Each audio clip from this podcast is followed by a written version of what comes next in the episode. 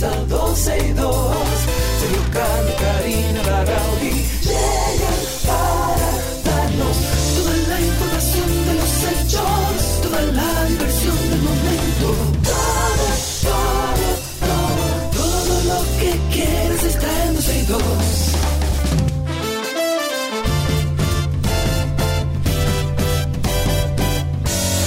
El reloj ya ha marcado las 12, ya comienza 12 y 2. Sergio Carlos y Karina Larrauri llegan para darnos toda la información de los hechos, toda la diversión del momento. Todo, todo, todo, todo, todo, todo, lo que quieras está en 12 y 2. Todo lo que usted quiere está aquí siempre en 12 y 2. Hola, ¿cómo estás, Karina? ¿Todo bien? Bene, qué tutto bien, qué bene, todo bien, todo Nosotros tranquilo. ayer todos dijimos, vamos a juntarnos Ay, en la sí. cabina, vamos a darnos abrazos, vamos a comer como familia. Y por supuesto, Chiqui Algo y Karina, los dos, muy- los Lo dos antisociales de este grupo solamente no vienen. los viernes y bueno, mi amor, vivo en Punta Cana y hago el esfuerzo de venir una vez a la semana. ¿Qué hago entonces? Maravilloso, Entonces, pero no siempre todos podemos cuando tú puedes, eso es, nada más. Eh, no, todos los viernes no va, porque yo tuve eh, los otros días y tú no estabas allá. ¿Por qué no fuiste? Bueno, está bien. Ah, bueno. Bienvenidos a todos. Gracias por la sintonía, gracias por estar con nosotros. A los que se conectan a través de Spaces, bienvenidos amigos. Ya parte de nuestra familia y de nuestra gran comunidad. Adiós, Monse, querida. A todos bienvenidos a través de nuestra página 12y2.com. Estamos en vivo. También a través de la página de la 91 FM y a través del dial 91.1, 91.3 para todo el país. Bienvenidos. ¿Cómo estás, amigo? Eh, Bien, bien, chévere. eh, eh, no, me he encontrado con muchos tapones hoy. No sé si tú, bueno, tú no has salido de tu casa, me imagino, ¿no? Sí, yo salí, pero en mi entorno, cerca Bueno, de aquí, no, en no, el no. campito. Me, me encontré, me encontré con varios taponcitos y eso, pero no, no el tapón de los viernes. Me imagino que esta tarde, perdón, cuando salga de aquí ya me encuentro con algo más eh, responsable. Pero mientras tanto, eh, todo, todo bajo control. Ojalá que no, ojalá y te sea leve la ciudad. Bienvenidos, vamos a ponernos al día eh, hablando de acciones legales, que siempre nos gusta que haya consecuencias, acciones legales. El Ministerio de Educación ha informado que depositó una demanda judicial, esto ante la Procuraduría Especializada para la Protección del Medio Ambiente, contra las empresas Estación de Fumigación Aérea Angelina y Aeroreserva Servicios del Valle. Esto por realizar fumigaciones aéreas con agrotóxicos sin poner en conocimiento a las autoridades educativas y sin observar los protocolos que corresponden. Y ya sabemos que eso ha afectado la salud de muchos estudiantes, de docentes, de personal administrativos, sobre todo en centros educativos del nordeste del país. Pues de acuerdo con Nelson Rudis, él es el consultor jurídico del Ministerio de Educación, esta acción responde a que no ha habido forma de paralizarlos. O sea, Mm. aquí en este país parece que la- la- las autoridades parece que Son no les relajo, enseñaron son un a muchos empresarios a respetar la autoridad. pero lo que pasa, Karina, es que hemos llegado a eso por un sinnúmero de precedentes. por eh, falta de, consecuencias. Bueno, lo que pasa es que la ley tú sabes que no se aplica a todos, aquí se aplica a un grupito nada más, Ah, no a bueno, todos. Lo vemos, por ejemplo, en el tránsito. Mira cómo acaba de perder una- la vida un- Diablo, sí, yo una persona que andaba con todas las de la ley, con su casco, con sus papeles, que cruzó en verde un semáforo y tratando de evitar a un delivery en un motor que se le cruzó en rojo. para no hacer, oye, para no hacerle daño al delivery. Al Entonces, motorista, bueno, y a él también, vida, nadie quiere chocar, pero Claro. él pierde la vida por una imprudencia de un motor. Esto es lo mismo, porque estas acciones legales que se están llevando ahora debió ser desde el principio. Es que no es que vamos a hablar con ellos a ver si paran, no, es que desde el primer día, si existe una ley, si existen protocolos, esas empresas debieron generar, eh, debieron desde el Estado generar consecuencias, porque que si no, somos- la autoridad es un relajo en este país, Es que y es para eso así. una muestra enorme que son los motores que no le hacen ni pero caso. es que es así, la autoridad es un relajo en este país. Y punto. Bueno, el, el, consultor jurídico, para terminar la idea del Ministerio de Educación, dijo que en, en, ocasiones anteriores se le había notificado al fiscal de medio ambiente de la zona, pero no pasó nada, absolutamente nada, y ante la persistencia de los casos, porque esto ha pasado muchas veces, pues ellos han tenido que acudir con una demanda contra estas empresas y cualquier otra persona que resulte culpable, porque también se hacen fumigaciones con motobombas que afecta la salud de los estudiantes. Entonces, si hay protocolos, hay que respetarlo. Y el que no mm. quiera respetarlo, entonces, a la mala, porque para mm. eso está la ley. Claro. Eh, vamos a hablar de otro relajo. Eh, yo creo que lo hemos hablado aquí varias veces. Ahora hay un proyecto legislativo. Oye bien, ahora hay que legislar. Oye, ¿para qué? ¿Para, bloquear las señales telefónicas en las prisiones. ¿Y para qué hay que legislar? Eh, eh, Porque eso pero, Oye, me Cristi estaba, estaba reescribiendo aquí la noticia, ¿verdad? Y, y le estaba redactando. Y cuando yo le escuchaba, yo le decía, espérate, espérate, ¿qué, ¿qué, fue lo que tú dijiste? Me dice, sí, que hay un proyecto legislativo que propone el bloqueo de las señales telefónicas en las prisiones. Pero, pero, ¿para pero vamos, a empezar, vamos a empezar, porque los, los privados de libertad no pueden tener un celular dentro de la cárcel. Tienen los derechos limitados. Segundo, usted está preso. Segundo, usted no tiene que legislar absolutamente nada. Dentro de las cárceles se bloquea la señal de celular y punto. Punto y se acabó. ¿Para qué hay que legislar? No entiendo. Bueno, pues, a lo mejor un abogado nos llama y nos explica un poco por qué habría que legislar. Dice aquí que eh, están proponiendo esta, este bloqueo de señales telefónicas vía un proyecto legislativo, también una prohibición que impediría a los presos usar el teléfono móvil, que eso es también una tontería, porque eso no se necesita una ley para eso, en los recintos para evitar una eh, en la comisión de delitos eh, o, que cometan delitos desde las cárceles. Este proyecto de ley perimió en la pasada legislatura y fue reintroducido por el senador Cristóbal Venerado Castillo, representante de Ato Mayor en la Cámara Alta. Esta medida, en caso de ser aprobada en el Congreso, busca que en las cárceles se instalen cabinas telefónicas de manera que los prisioneros solo tengan acceso a ese método de comunicaciones, que no se necesita una legislación para esto. Esto es un reglamento dentro de las cárceles que hay que cumplirse. Que hay que cumplir, por Y punto. Se tiene que cumplir y punto. Y lo de las cabinas telefónicas me parece muy bien. Me parece muy bien que, por ejemplo, las, eh, existan unas cabinas telefónicas donde que usted... en otros países así es como Claro, claro. Y que usted incluso cuando llame a un celular, cuando llame a un teléfono fijo, que, el, el, que diga primero, como en otros países, usted está recibiendo una llamada de la cárcel de Najayo eh, a nombre de Sergio Carlos. Entonces, ¿usted acepta o no los cargos? Porque se, se, tiene que cargar. Y que la persona que recibe esa llamada se le cargue un peso por minuto, lo que fuere. No, no hay necesidad. Porque eh, eh, eh no, claro no que sí. Así, pero claro sí que, que haya sí. un control, que haya un control. Tiene, y de las cabinas me parece bien. Tiene que haber un costo, Karina. Tiene que haber un costo y tiene que haber un pago y eso primero regula la cantidad de tiempo que tú pasas en esa cabina. Segundo, te voy a dar eh, 10 minutos, 5 minutos para que usted pueda llamar. Usted tiene una llamada a la semana. Y punto. Pero no hay que legislar para esto, por Dios. No hay Yo que legislar. Que no, que no hace falta. Tú hiciste una pregunta al aire, Karina, sobre el tema de legislar, que el por qué, y yo también la hago. Sí, ¿cuál es, ¿cuál es la necesidad de legislar frente a una situación que yo creo que es más que lógica? Porque el privado de libertad tiene los derechos limitados. ¿Por qué hay que legislar para que se prohíba el tema del Internet y de llamadas y celulares ahí? Ahí tenemos- al licenciado Marcial Moreta para responder esa pregunta. Eh, abogado, muchísimas gracias por tomarse el tiempo. ¿Hace falta legislar? Eh, Karina, buenas tardes. Sergio, buenas tardes. ¿Cómo están ustedes? Bien, Muy gracias bien. por tu llamada. La pregunta que le hace Karina, ¿hace Eh, falta legislar para esto? Te voy a puntualizar y no me dejes esperando tanto tiempo, me dejan demasiado tiempo esperando. Perdón. Perdón, estamos en comercial. Karina, óigame una cosa, hay que legislar. ¿Por qué hay Mm. que legislar? Porque hay presos que son preventivos, que no han perdido todos sus derechos. Y el Ujú. 80% de los presos dominicanos son preventivos. Entonces, ¿eso quiere decir, licenciado, que porque un preso sea preventivo, puede tener un teléfono celular dentro de la cárcel? No debe de tenerlo. no Entonces, tenerlo. entonces. Escúchame, escú- no, escúchame primero. Sergio. A ver, a ver. Déjame hablar, por favor. Sí, sí.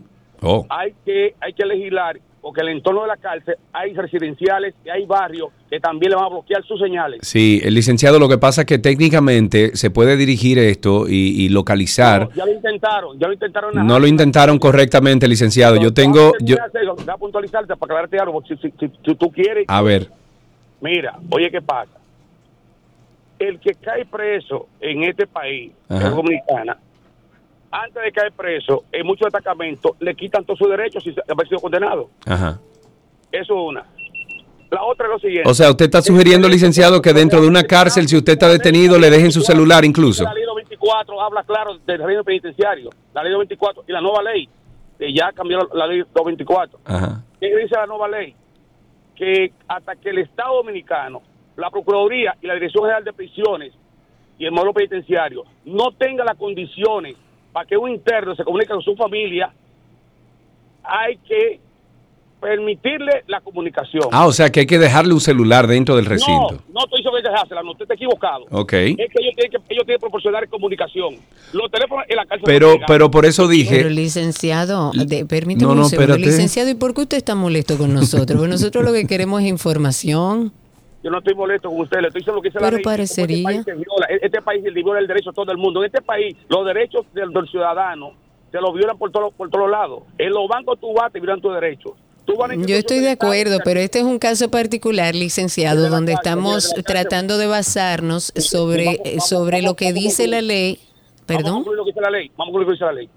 La ley 224, antigua ley que crea el régimen penitenciario de la República Dominicana, establece lo siguiente. Cuando una persona es llevada a un tribunal, mientras no está condenada, todos sus derechos son garantizados. Ahora, después que una persona ya está condenada, pierde derechos, no todos, o el derecho a la vida, a la comida, a la salud, a dormir tranquilamente, a que no sea perturbado psicológicamente, hay que Licenciado, garantizar. específicamente, déjeme interrumpirlo, específicamente, como usted es un conocedor de la ley, ¿qué dice la ley en torno a los presos preventivos y el tema de los celulares específicamente y el uso de la tecnología y el Internet dentro de los recintos? ¿Qué establece la ley? Eso es ilegal. Es ilegal, perfecto. Entonces, estamos de acuerdo en que ningún preso, así sea preventivo o condenado, puede tener acceso a un celular, ¿no? Debe tener acceso a la comunicación. A No, la no, comunicación. no, Aquí lo que estamos hablando-.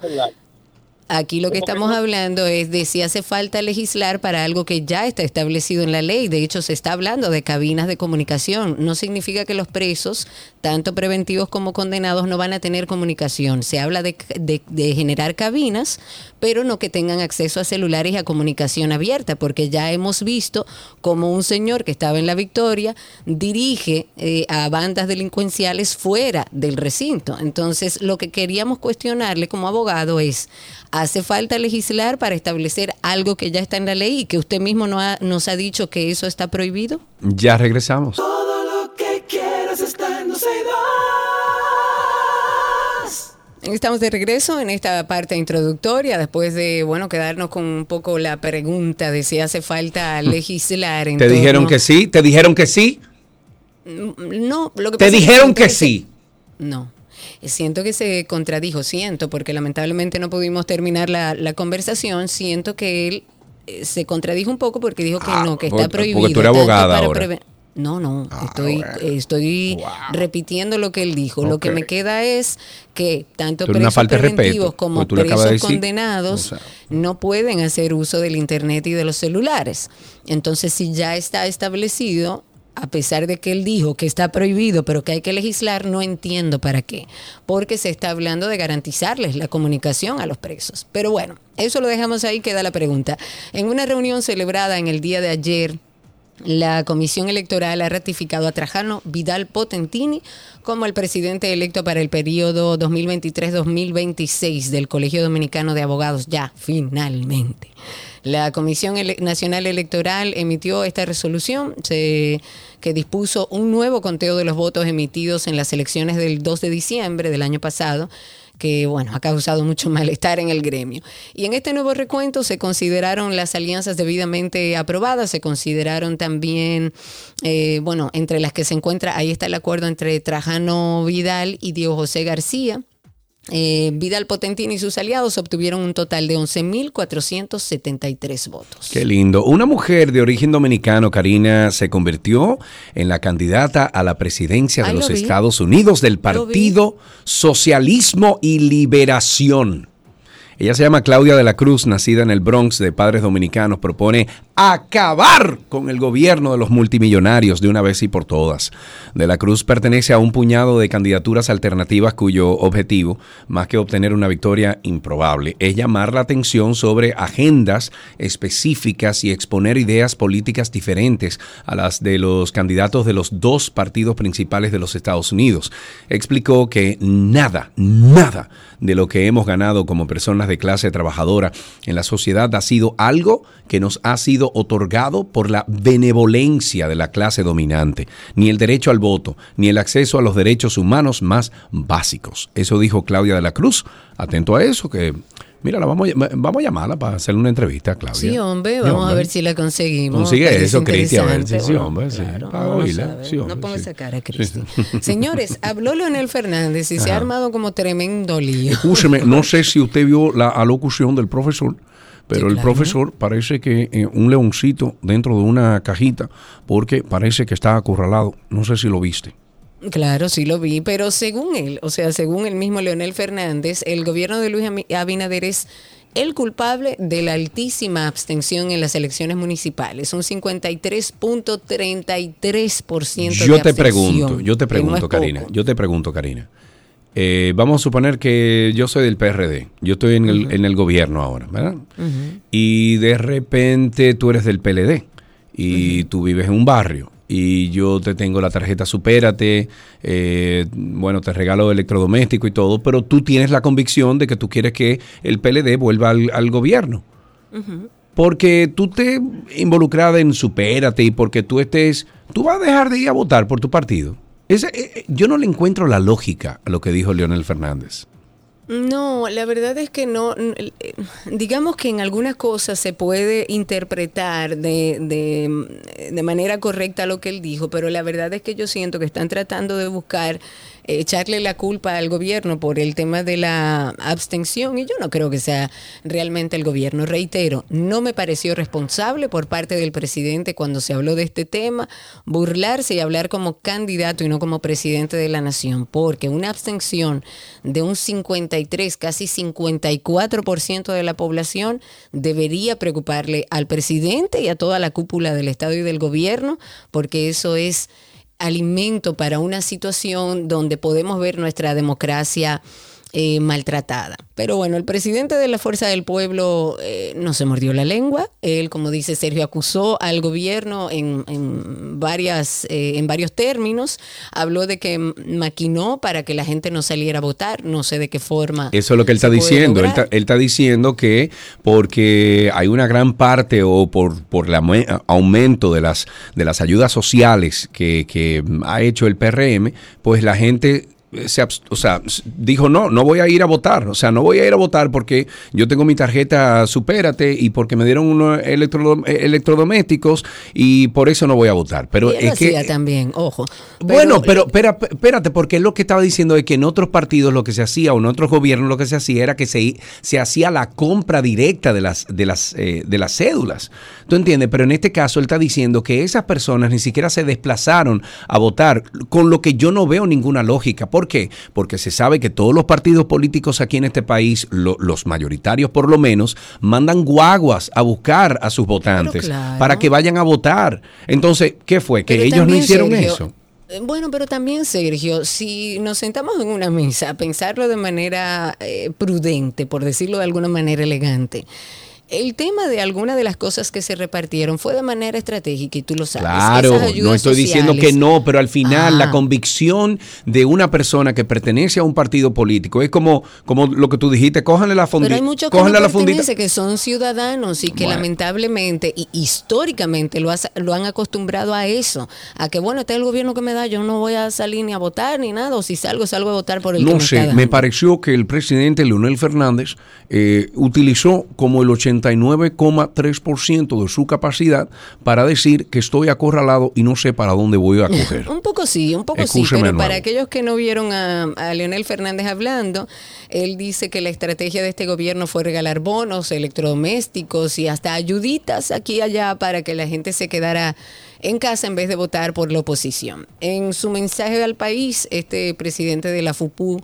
ha dicho que, mm, que llamó la atención, que el PRM vaticinó lo que iba a ocurrir como un relojero suizo, dijo él. Quiero citar esta parte, dice.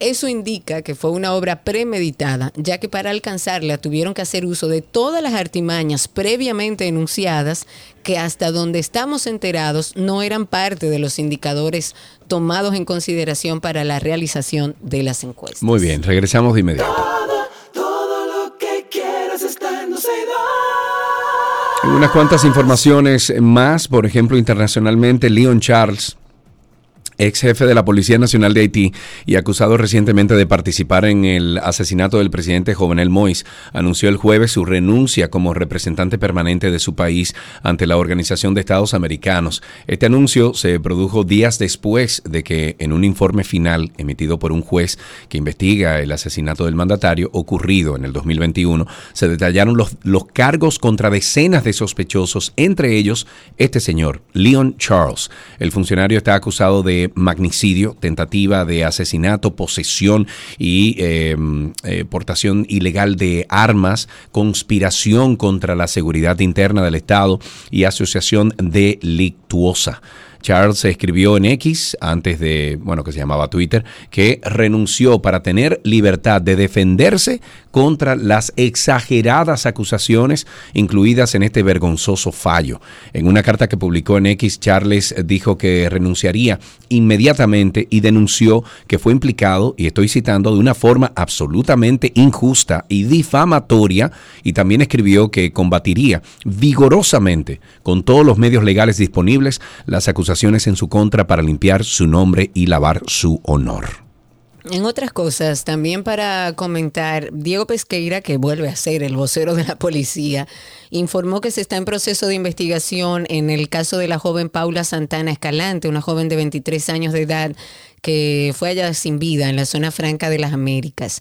Él dice que la institución está primero en espera de los resultados de la, auto- de la autopsia de INASIF. Ellos confirmaron que al menos 15 personas están siendo investigadas en torno a este triste hecho y en las próximas horas ya estarán dando una respuesta a la población. Santana, para hacer un poco de memoria, fue reportada como desaparecida el martes luego de salir de su lugar de trabajo y nunca regresar a su casa. Según datos preliminares, esta joven era hostigada y perseguida por uno de los compañeros de trabajo, así que me imagino que por ahí empezaron las investigaciones. En otra noticia, el Tribunal Superior Electoral declaró, declaró inadmisible por millonésima vez una acción de amparo de extrema urgencia. Señores, pero ¿y quién le va a decir a él que Ey, no? mira, que él. ya, que no. Oye, Ramfi Domínguez. Ramfis Domínguez y Carlos Silver van ahí mismo en, en, en, Insiste, insiste. en insistencia. Bueno, eh, eh, Ramfis Trujillo con esto busca la certificación de su candidatura presidencial para las elecciones del 2024 y ante el rechazo mediante resolución de la Junta Central Electoral, el tribunal presidido por Ignacio Camacho tomó la decisión alegando que existe otra vía judicial para reclamar los derechos alegados vulnerados. Con la acción de amparo de extrema urgencia, el Partido de Esperanza Democrática, liderado por el nieto del dictador Rafael Leonidas Trujillo, buscaba la certificación de su candidatura presidencial para las elecciones 2024. Se recuerda que la Junta Central Electoral emitió su resolución número 75-2023 rechazando la candidatura presidencial del candidato que eh, pretende presentar eh, el Partido Esperanza Democrática en el mes de octubre. Por favor, hombre, por favor. Ya. Sergio, ¿tú viste un video No, no vi de nada. algo que... ¿Qué video? Ok, ayer cuéntame. eh, estuvimos viendo algunos videos que salieron, un grupo de motores enormes, había motores de dos ruedas, había, eh, ¿cómo se llaman? Four wheels, Ujú. habían de todo ¿Dónde en el túnel.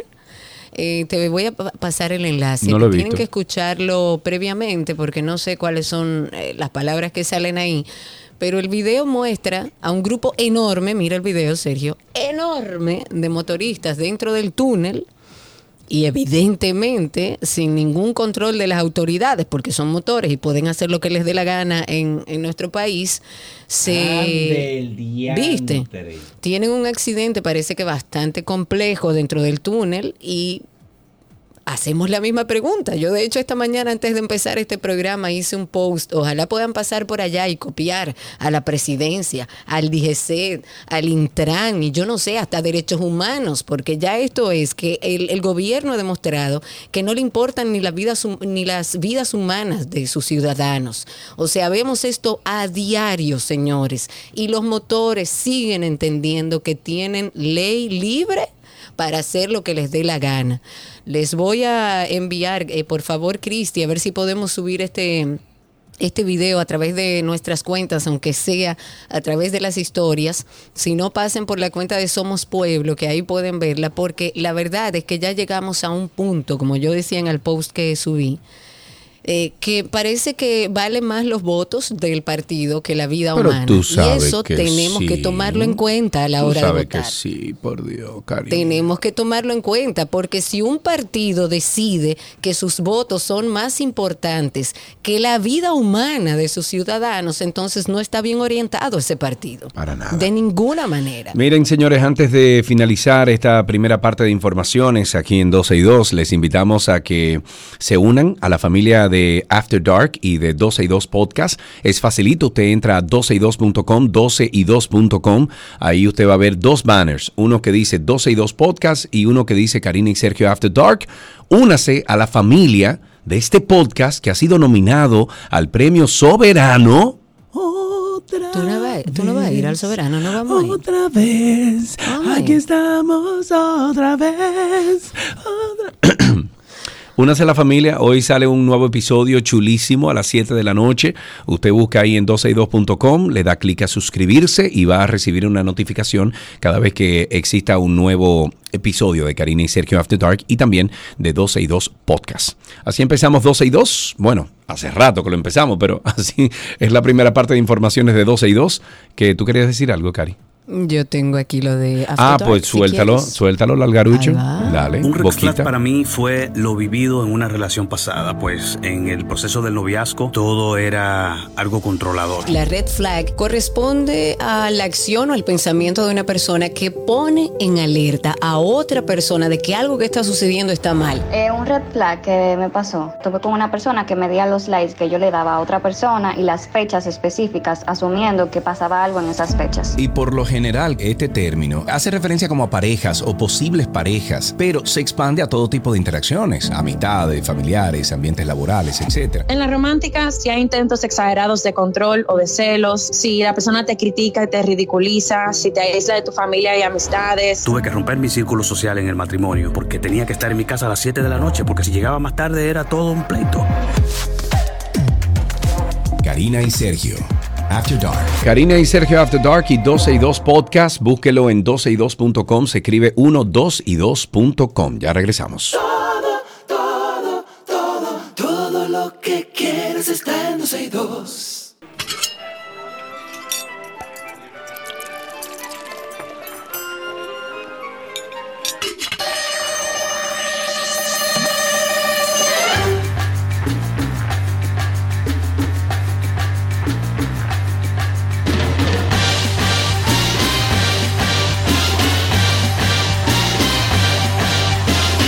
Estamos en la receta posible. Tenemos a nuestro amigo Nicolás Frigerio con ¿Posible? nosotros. ¿Y cuándo se convirtió en posible? Pues desde que tú te fuiste como una semana y media, Nicolás y yo tomamos Eso la es decisión. me dijo claro que sí. mentira. Pero claro que sí. Nico, defiéndete.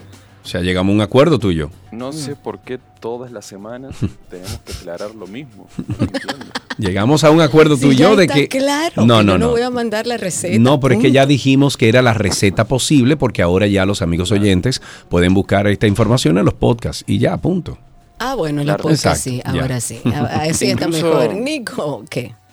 Incluso cuando subimos la receta, subimos, como que yo hice algo. Claro. Cuando Cristi subió la receta en Instagram, hubo una persona que se encargó de traducirla, o sea que... E- Incluso, Tampoco, exactamente, O exactamente. sea, tú tienes asistente en este programa, tú tienes gente que se, que se dedica a escribir tu receta para que sea posible para nosotros poder cargarla en, nuestra, en nuestras redes sociales. Sí, es de admirar Exacto, que, sí. que pudo traducir mi letra. O sea, la verdad que es algo... Yo, yo, yo mismo la leí y dije, pero ¿cómo la entendió si yo no la entiendo? Pero bueno, Bueno, vamos a finalizar una semana de arroz. Hoy, ¿qué preparamos, Nico? vamos a preparar un helado de arroz con leche. Ay, ya, ya. ¿Y qué invento tan Y rico es podríamos cantar arroz Arroz con con leche leche se quiere. Bien, Nico, vamos a ponernos serios. Eh, ¿Cómo se hace eso? Eso suena muy bien. Bueno, perdón, antes de voy a pasar un, un postre. Si, si saben cómo me pongo, ¿para qué me invitan? ¿Para qué me invitan? Adelante. Antes de, antes de empezar con la receta, voy a dar un postre que es con arroz también, que es muy fácil y es demasiado bueno. A ver. Compren de las galletas esas de arroz que venden en el súper, Ah, las sí. galletas esas de toda la vida, Sí. pónganle dulce de leche y hagan como un alfajor de esas galletas con dulce de leche, con mucho dulce de leche. Wow. Eso es... Pero primero póngala al mortal. horno la galletita. Ah, bueno, sí, sí, porque a veces se ponen A como veces están un poco húmedas. Ujú. Sí, bueno, bueno, el air fryer también funciona, pero sí, para que quede bien crujiente. Pero póngale bastante dulce de ya, leche y ya, se va a acordar de mí. Eso es como un, Es- ya yo lo he probado. Muy rico. como una merienda. Sí, sí, sí, eso es buenísimo. Bueno, vamos a la receta entonces del helado de arroz con leche. Es un helado, obviamente, no piensen en un helado de heladería, ¿no? De esa textura cremosa, suave, esponjosa, porque en casa es eh, sin tener los, eh, los elementos necesarios, es muy Más difícil de artesanal. lograr. Claro. Y en casa normalmente nadie tiene una fabricadora de helado chiquita ni nada, entonces no, no, no nos vayamos por ahí, sino que pensemos que es eh, una preparación que podemos sorprender a alguien que, que invitemos a casa y es algo distinto de un postre tan clásico como el arroz con leche. Entonces, para la preparación vamos a necesitar lo clásico de un arroz con leche, que es leche, canela en rama, limón, que en este caso si conseguimos del limón amarillo, mejor todavía porque tiene un, perfume eh, que va más con esta preparación, porque lo que vamos a utilizar es solo la parte de, de la piel, eh, solo la parte amarillita de la piel. Si no conseguimos amarillo, no importa, podemos utilizar el limón verde de toda la vida. Arroz, que a mí particularmente me gusta mucho el arroz con leche, eh, con arroz puede ser bomba o puede ser arroz arbóreo, que es con el que preparamos el Ah, risotto. con el de risotto, exacto. ¿Y por qué? ¿Cuál es la diferencia? Bueno, el arborio tiene el grano un poquito más pequeño. Sí, y es más gordito, entonces... Ah, es más gordito, ah, sí. eh, ti- tiene una textura eh, como que se siente un poquito más el grano y absorbe mucho el sabor eh, que- de lo que estemos preparando. En este caso de la leche con la canela, el limón, va a absorber mucho más. Entonces como que el arroz tiene más sabor. Pero en este caso, como vamos, esto se va a triturar, lo pueden hacer con arroz eh, común. O sea, no, no, no, no se vuelvan locos buscando un arroz que no tienen en casa para, para hacerlo. Y por último, azúcar. Luego, para la preparación ya del helado, vamos a utilizar miel y crema de leche. Entonces, para la preparación, para el arroz con leche, una olla, vamos a colocar la leche, la canela en rama, la cáscara de limón, solamente la parte de la piel bien finita, y vamos a llevar a hervor. Cuando comienza a hervir, agregamos el arroz, bajamos el fuego a fuego medio suave, que no esté demasiado fuerte, y con paciencia vamos a ir removiendo, removiendo, removiendo, 25, 30 minutos aproximadamente hasta que el arroz esté bien cocido. Ya cuando el arroz está listo, agregamos el azúcar, mezclamos bien y dejamos enfriar a temperatura ambiente. Cuando ya toma, no, no tiene por qué llegar hasta temperatura ambiente, cuando está tibio, lo vamos a colocar en una licuadora con mucho cuidado, tiene que estar tibio, si está caliente eh, puede haber un accidente. Sabemos que cuando licuamos cosas eh, calientes puede eh, hacer como una explosión, vamos a decir, puede ir todo hacia arriba y terminar toda la casa llena de arroz con leche o de lo que estemos haciendo. Así que tiene que estar tibio tirando a temperatura ambiente. Lo vamos a licuar, que quede bien, bien procesado, bien homogéneo.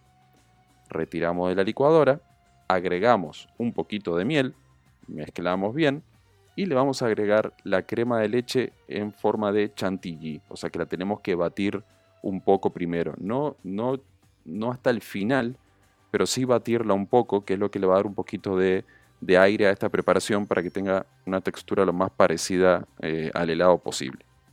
Esto lo que vamos a hacer es, lo vamos a colocar en un recipiente, que lo podemos cerrar hermético, y lo vamos a llevar al freezer. Ya cuando está en el freezer, a la media hora retiramos con un, con un batidor de mano, lo vamos a batir, a mezclar un poquito, lo volvemos a llevar al freezer. Este procedimiento lo vamos a repetir 4 o 5 veces cada media hora. Ok. Cuanta más veces lo hagamos hasta que se congele bien, mejor. Le va a dar una textura un poco más cremosa, más, Más cremosa, eh, claro. más sedosa. Eh, o sea que si todavía vemos que nos queda energía, tiempo y ganas y lo podemos hacer un par de veces más, pues lo hacemos un par de veces más. Ya cuando se congela casi por completo, lo dejamos en el freezer de un día para otro. Ya a partir de ahí, pues podemos sacar helado, lo Uy, servimos, espolvoreamos un poquito de canela y a disfrutar. Señores, yo voy a probar eso. Nico, y te hago una pregunta. Si yo mañana me vuelvo loca y compro una maquinita para hacer helado, eh, ¿todo, eh, ¿todo esto yo puedo ponerlo en una máquina y saldría más cremoso? Sí, ¿O debería claro que sí. agregarle algo más? No, no, no. Con estos, con los mismos ingredientes, tú puedes eh, prepararlo y te va a quedar mucho más cremoso. Claro que sí. Sí, sí, sí. Ok, ok. perfecto, Estas maquinitas al final, intentar. Antes, antes sí Ujú. que eran mucho más caras. Hoy. ay, Sí, ahora son, aparecen menos costosas, sí. Antes no, Sí. antes no había forma. De hecho, yo siempre tuve deseos, pero últimamente he ido viendo y hay algunas que son de, de uso eh, para la casa que no son tan caras. Sí, no, y hay, hay do- también hay otras que son semi-profesional, que se, se utilizan mucho en restaurantes para hacer Ujú. eh, preparaciones pequeñitas, que, que- que para postres muy específicos, que no son tan costosas y, y pue- pueden utilizarla en casa porque no son tan grandes tampoco, o sea que se pueden guardar en un espacio pequeño. Claro, y también claro. hay otras, que es de una reconocida marca de, de batidoras, que tiene un aditamento que se compra aparte, que también es para, para hacer helados. O sea que hay muchas ¿Cuál es esa marca? Dime la opciones. marca. Eh, KitchenAid. Ah, KitchenAid, ok, para yo Sí, buscarla. sí, bueno, pues sí, tenemos que probar este helado. No sé cómo, pero llamaré yo personalmente a Nico para pedirle nueva vez la receta. Si alguien amablemente la escribió, por favor hágala llegar a través de nuestro usuario en Instagram 12 y 2 y recuerde que Nico está en redes sociales como Nico el Chefo. Amigo, gracias. Buen fin de semana para todos. Para ti también que puedas dormir, amigo. Un beso grande.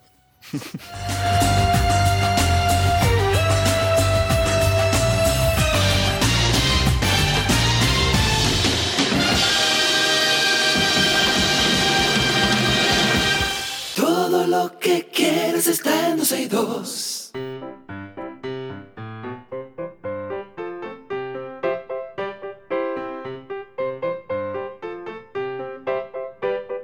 Ok, ok, ok. Eso quiere decir que los niños pueden llamar al 829-236-9856. Niños, 829-236-9856. Nuestro teléfono aquí en 12 y 2. Marco, no, no, y no ya quiero- tenemos ahí, vamos a ver a quién. Alejandro, creo que tenemos ahí. Alejandro, buenas tardes. Hola. Hola, buenas tardes. Hola, buenas tardes, Alejandro. ¿Cómo está la vida? ¿Cómo está todo?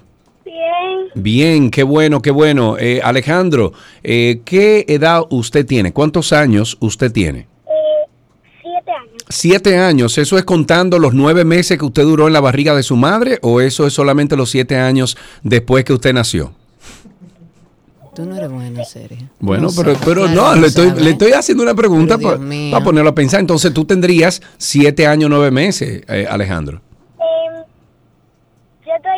Y hoy hice Ay, Dios que mío, yo no hoy voy a comer. fue el día fue el día del carnaval y Ay. tuvimos que disfrazarnos de un pregón, Qué chulo. ¿Y de qué Oh, tú te ¿De qué te disfrazaste? disfrazaste? de limpiabotas. Ah, Ay, muy bien, muy bien, ok. ¿Y cómo era tu disfraz? Descríbemelo. Bueno, mi disfraz era como yo tenía una gorra, Ujú, un polocher sin manga, ujú, Ok. un jean roto, tenis, y mi cosa de limpiabotas y mi taburete. Ah, muy bien. Mire, ¿aprendiste a limpiar zapatos o no? Sí, y Ah, bueno. no hubo. Lo, lo único que a la gente le gustó es que no hubo clases y también llevamos tablet, que siempre los viernes llevamos tablet para hacer clases, pero hoy solo la llevamos para jugar juegos. Ah, pero muy bien. Hoy ok. fue un día para pasarla ¿Qué, bien en el juego, colegio. ¿Qué juego, Alejandro, tú le puedes a recomendar comer. a un niño de tu edad que esté escuchando el programa ahora mismo? ¿Qué juego tú le puedes eh, recomendar para que lo, lo use en la tableta? le puedo recomendar em, Sonic Dash, es un juego muy chulo. Sonic, ok. Sonic Dash, ok. Sonic Dash se llama. Ok. Entonces, ahora canta conmigo, Alejandro.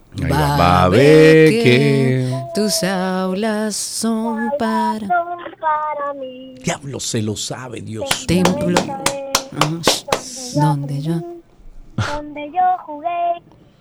va a ver que patio encantado. Gracias, Alejandro. Qué bueno que bien. también a las nuevas generaciones se lo están haciendo. Ah, porque te la hacían cantar todos los días a ti, ¿verdad? Eso Claro.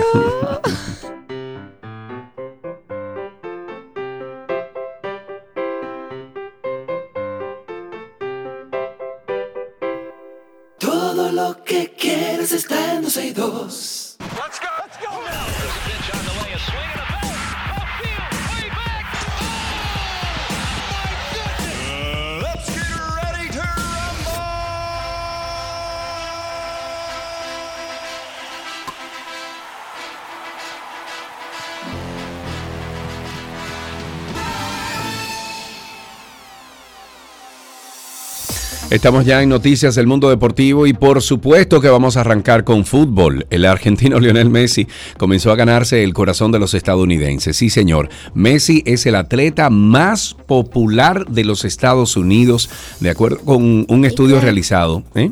¿Qué? Y claro, Claro.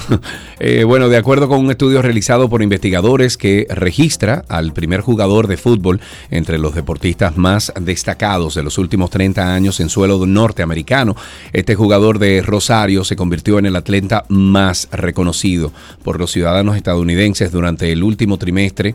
La llegada del capitán del seleccionado argentino a la MLS catapultó al fútbol local para darse lugar entre los deportes tradicionales del país como el fútbol americano de la NFL, el básquetbol de la NBA y el béisbol de la MLB. Nos vamos a básquetbol. La conferencia de Southland informó que emitió suspensiones a cuatro jugadores de Texas AM y cuatro jugadores del Incarnate World luego de una pelea que fue bastante fea que estalló en el juego del pasado lunes luego de la victoria de AM en tiempo extra como visitante por 76-72 en San Antonio. La pelea tuvo lugar mientras los dos equipos pasaban por la línea como de apretón de manos posterior al juego.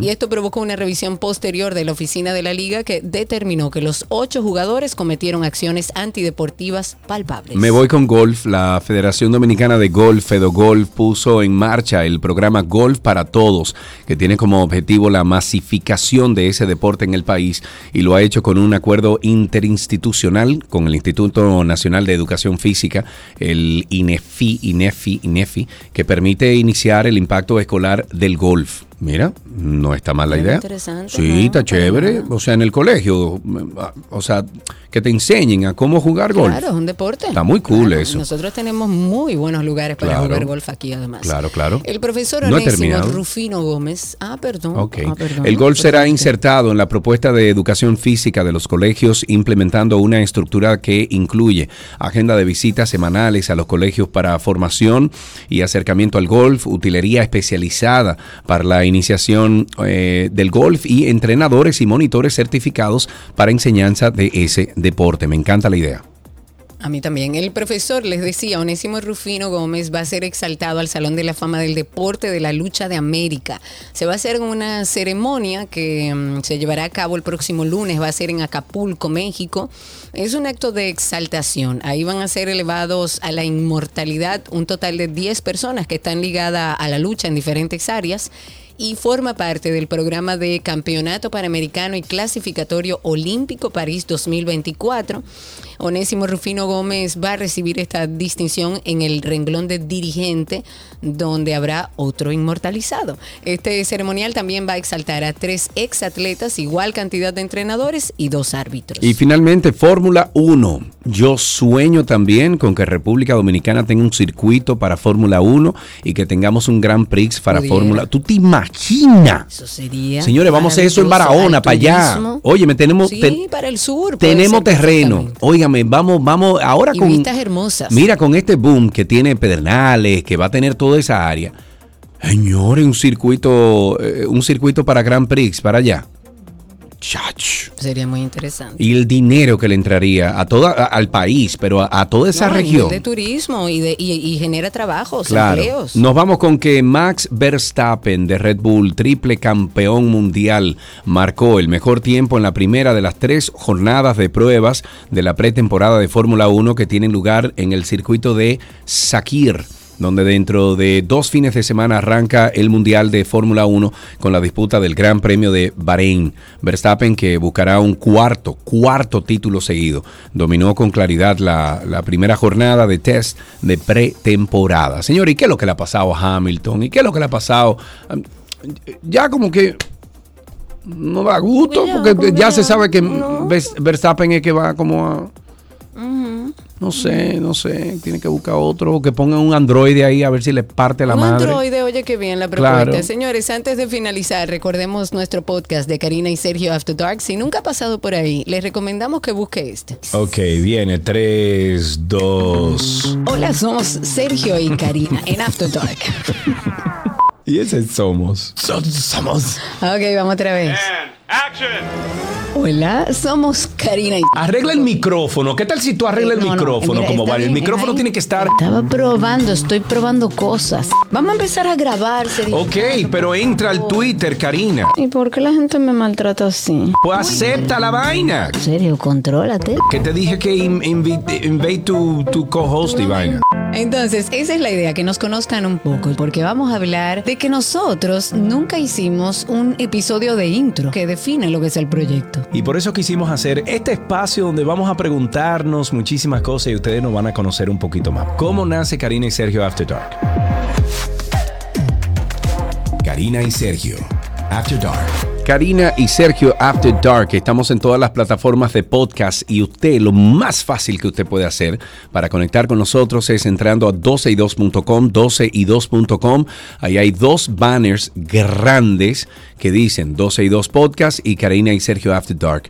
Dele clic a ambos, suscríbase, déjenos por favor un comentario positivo y cinco estrellas de rating para que otras personas que vean el contenido digan, ah, pero mira, vamos a darle un chance a eso. Ya saben ustedes, ahí estamos. eh, bueno, hoy se publica a las 7 de la noche un nuevo episodio de Karina y Sergio After Dark. Hasta aquí estas noticias deportivas en 12 y 2.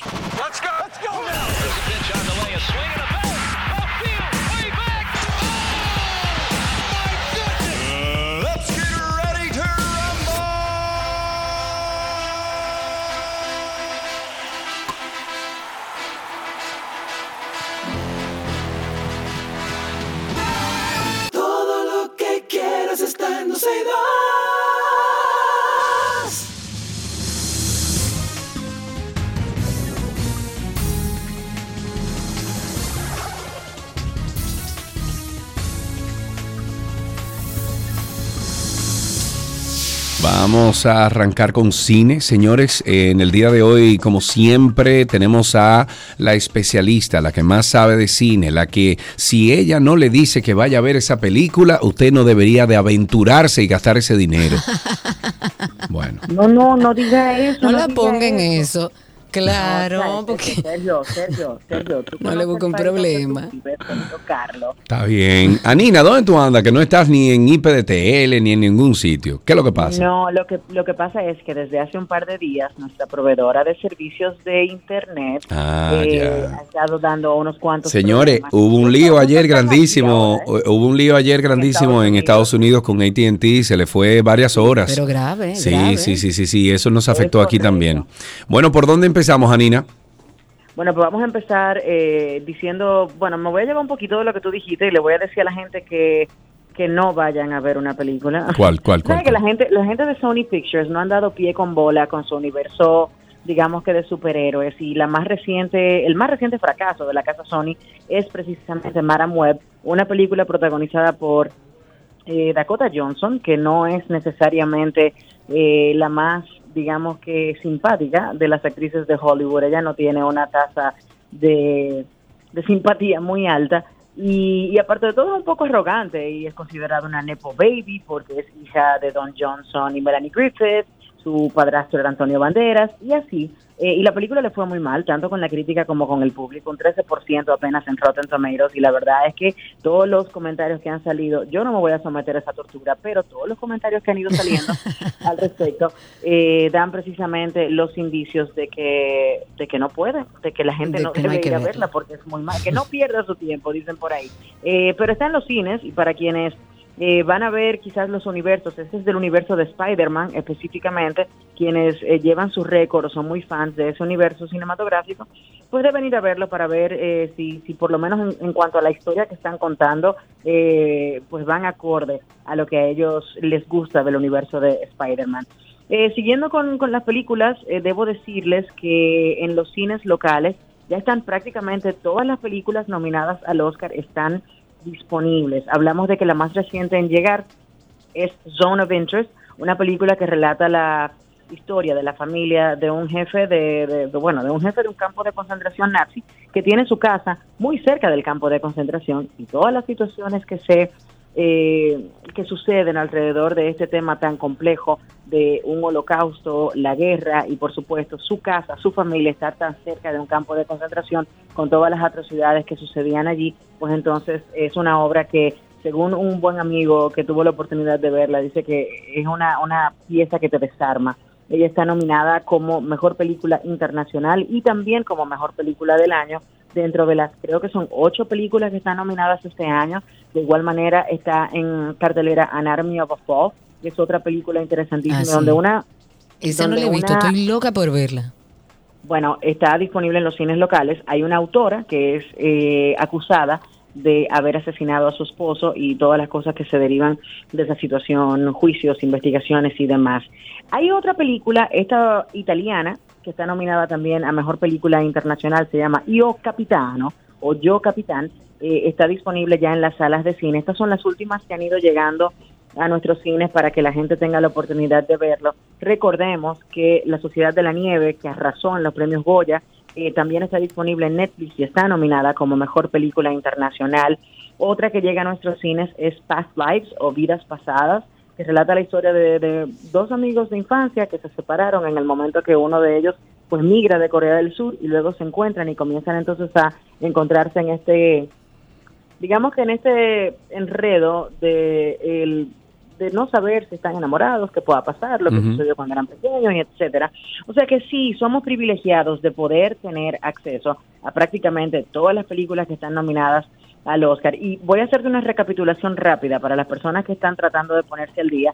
Hablamos de que en los cines actualmente están Zona de Interés, está The Holdovers, que es una comedia dramática, está Poor Creatures o Pobres Criaturas, protagonizada por Emma Stone, que lleva la delantera actualmente a llevarse el premio como mejor actriz por encima de Lily Gladstone, quien ganó el premio a mejor actriz dramática en los Globos de Oro. Sin embargo, todos los demás premios que se han entregado desde allí, desde entonces, se los ha llevado Emma Stone, que ya es ganadora de un premio Oscar como mejor actriz por La La Land, y vamos a ver si se lleva otro ahora. Eh, estas vidas pasadas, como mencioné, Io Capitano y Anatomía de una caída. Están todas en los cines, si a usted le gusta disfrutar de las películas en los cines, y por supuesto en los streamings también. Recomendación para el fin de semana, antes de irnos, que yo sé que estamos rapidito, eh, pónganse a ver True Detective. True Detective es una serie de la casa HBO que lleva varias temporadas, de hecho creo que hubo unas tres temporadas, en principio protagonizado por Matthew McConaughey, luego protagonizado por Colin Farrell. Pero espérate, Eh, espérate, espérate, porque eso es viejo. Sí, sí, sí, pero, pero la más Exacto. reciente entrega, eh, True Detective Night County, que está protagonizada por Jodie Foster, es la serie del momento. Están hablando de que la serie está Pero espectacularmente entonces, pero, pe- pero perdón, entonces esta sería la tercera temporada de esa serie. la cuarta. La cuarta, ok.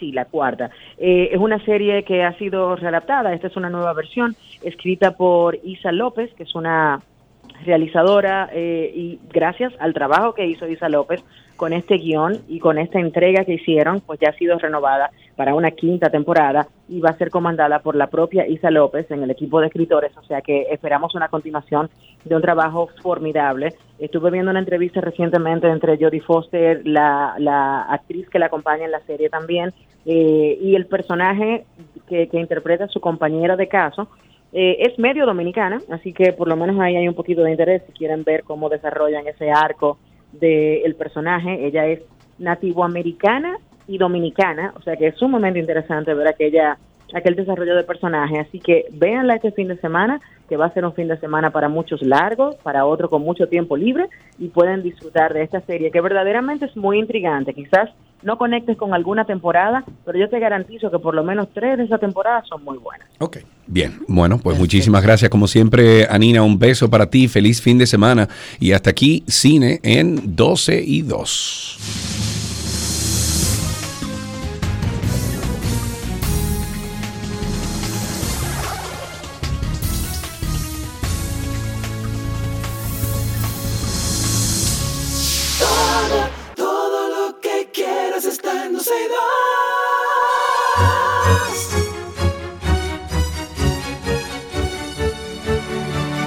Arte, que te quiero arte, dicen por ahí. Karina Larrauri, recibimos en esta cabina a una mujer que, eh, bueno, tenemos muchos años, Neto, ¿verdad? En, en entrevista, amistad, eh, una cercanía muy, muy amable siempre, pero yo te puedo decir y garantizar, Karina, que le estoy viendo con mis ojos que se lo van a comer los gusanos, que está más hermosa que nunca. Hey, bien. Lo más lindo de Mónica es, no, no solo es bella, pero por dentro también. Qué Claro bueno que sí. recibirte, Mónica de Pradel. Gracias, gracias. Ella viene del Patronato Dominicano por la Danza. Vamos a conocer todos los detalles de un espectáculo que estoy loca por ver, que se llama Ellas. Mónica, bienvenida y háblanos de este proyecto. Muchísimas gracias. Bueno, primero que nada, yo fui una de que levanté la mano y dije, dos y dos quiero ir yo. Muy bien, Los más te sigo, vale. Los sigo y, y los admiro también. Así que Gracias, Mónica. gracias por los cumplidos y feliz de estar aquí. Eh, bueno, pues muy entusiasmados porque nuestra primera temporada del Ballet Nacional Dominicano que dirige nuestra querida Stephanie Bauer, pues tiene su nueva temporada con nada más y nada menos que ellas. Ellas, las mujeres. Las mujeres, pero las mujeres desde, desde el re- resaltar sus características, no específicamente, aunque hay una pieza de nuestra querida Minerva Mirabal, nuestra heroína, pero no necesariamente resaltar a una, una mujer específica, sino a las mujeres, a ellas, a las características que las resaltan como solidarias, versátiles, entregadas, apasionadas, Empáticas. empáticas, románticas, eh, eh, ca- cariñosa, madre, eh, la que pare, la que da. O sea que todo eso va a ser parte de, de las coreografías que, que el Ballet Nacional pues no tiene en esta primera temporada. Eh, Me encanta. ¿Y cuándo y dónde se presenta Ellas, Mónica? Mira, será en el, en el Palacio de Bellas Artes, en la sala Máximo Avilés Blonda, que por cierto tiene aire acondicionado ya. Señores, nuevecita para estrenar. sí. Y será el día 29 en una gala. Ese día no solamente vamos a tener una exposición de fotografía de Nelson Maíta afuera para disfrutar, sino que también se van a resaltar sí cuatro mujeres que han hecho trascendencia en las artes. Una de ellas es María Amelia León, Marilyn Gallardo, Nelly Barletta y Sara Esteva. Ese día, esa gala, se va a resaltar el trabajo cultural eh, que han hecho por la cultura estas cuatro mujeres. Eh, entonces ya los días eh, primero y 2 de marzo, pues será ya abierto al, público. siempre es abierto al público, pero en este caso es a beneficio del Patronato Dominicano por la Danza el 29 y los otros días pues abierto al público. Cuéntame un poco, Mónica, aprovecharte que estás aquí sobre el trabajo que hace el Patronato Dominicano por la Danza.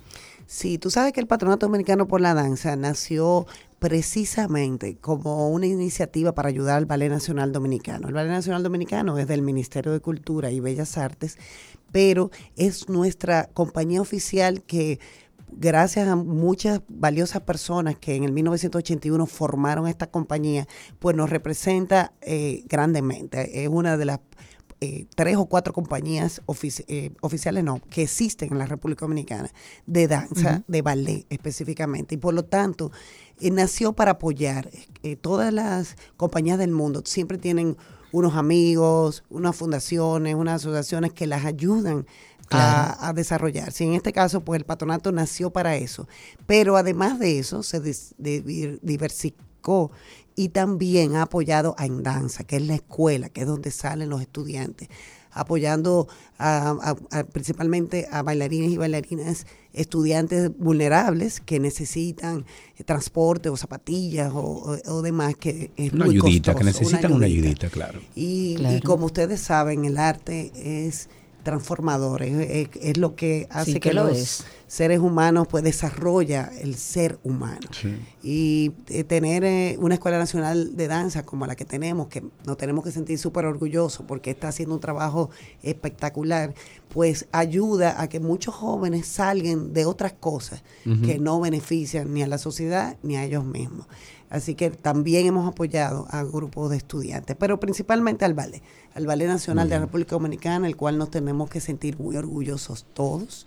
Sí, Así que señor. los espero por ahí Sí, señor. 29, Sí, sí. primero, el 2, eh, las taquillas en Huepa Ticket. Ujú. Yo aquí voy a recordar toda la información. Eh, esto es en Palacio de Bellas Artes, en la recién mo- remodelada sala Máximo Avilés Blonda, los días 29 de febrero, primero y 2 de marzo. Y las boletas están a la venta en Huepa Tickets. Como siempre, Mónica, qué bueno verte. Así Me saluda mismo. la familia, por favor, Así de mismo. parte nuestra. Y, y, qué, y qué bueno verte tan linda. Gracias. Pero Caramba. mira, me voy a ir de aquí. Volando. Volando, bailando. Mónica. Te lo mereces. Te queremos aquí, te admiramos mucho. Y Por a- allá estaremos disfrutando de este maravilloso espectáculo a- de ellas. Y al- a su público que no deje de ir. Amén. 20 Así será. bailarines en escena con unas piezas hermosísimas. Así es. Hasta aquí arte en 12 y 2.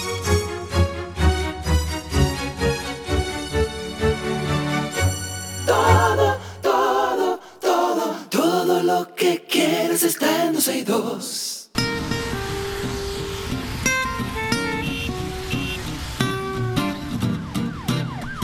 Tomando llamadas desde ahora al 829-232. No, 236. Ok. 829-236-9856. 829-236-9856. Nuestro teléfono aquí en 12 y 2. Cuéntenos cómo está la calle, el tránsito y el circo, retomando el tema que hablábamos hace un ratito, pero fuera de este segmento. Es increíble lo que estamos viendo en República Dominicana, sobre todo en la zona del Distrito Nacional con respecto a las imprudencias de los motores. Y si eso quedara solo en imprudencias, bueno, pero no queda solo en imprudencias. Ya hemos visto situaciones realmente tristes, críticas, vidas perdidas, personas lesionadas. eh, incluso eh, a través del post que publiqué esta mañana con este tema de los motores en Instagram, he visto muchas personas dando testimonio de incluso personas que me han dicho he tenido que cambiar el lugar por donde me iba y caminaba porque todos los días en la mañana primera hora tenía un problema con los motores que subían a la acera y decidí así y en esos términos me dijo para no desgraciarme la vida cambiar de ruta hasta qué punto vamos a llegar ahora según eh, lo que estamos viendo en la prensa DGC eh, dice que mm, el conductor de la motocicleta de pedidos ya, que esos son los deliveries los peores, y yo entiendo que eh, eh, deberían. sí. eh, Son los peores, Óyeme, son, es que los delivery en general son los peores. pero los No de pedidos ya son los peores. Y yo fuera DGC y le pongo una multa a la empresa. ¿Por qué, porque Karina? Esa empresa, porque esa empresa tiene que hacerse responsable de sus repartidores. Pero es que, es que la empresa lo que tiene que contratar personas que sean conscientes.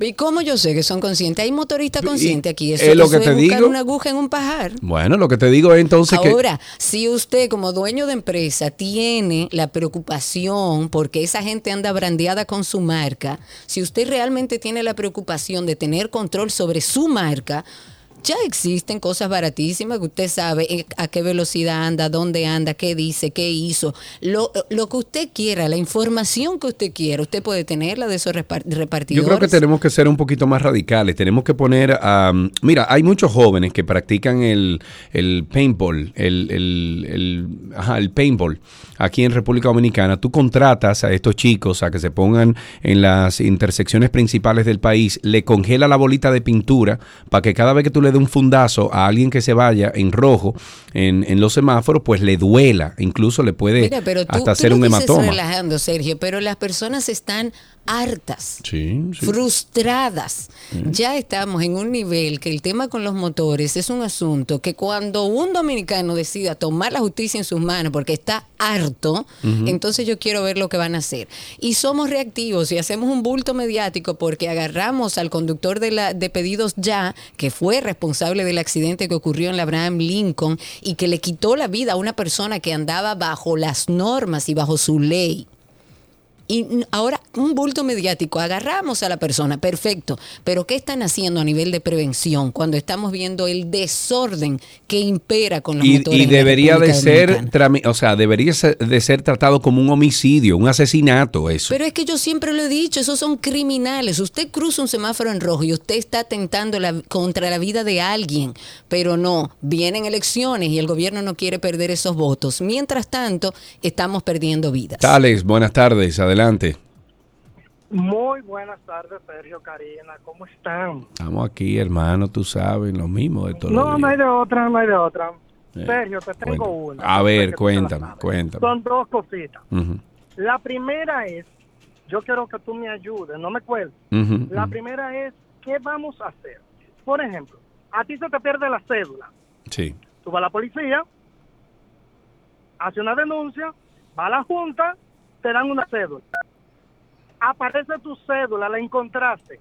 La primera que tú reportaste no queda inhabilitada.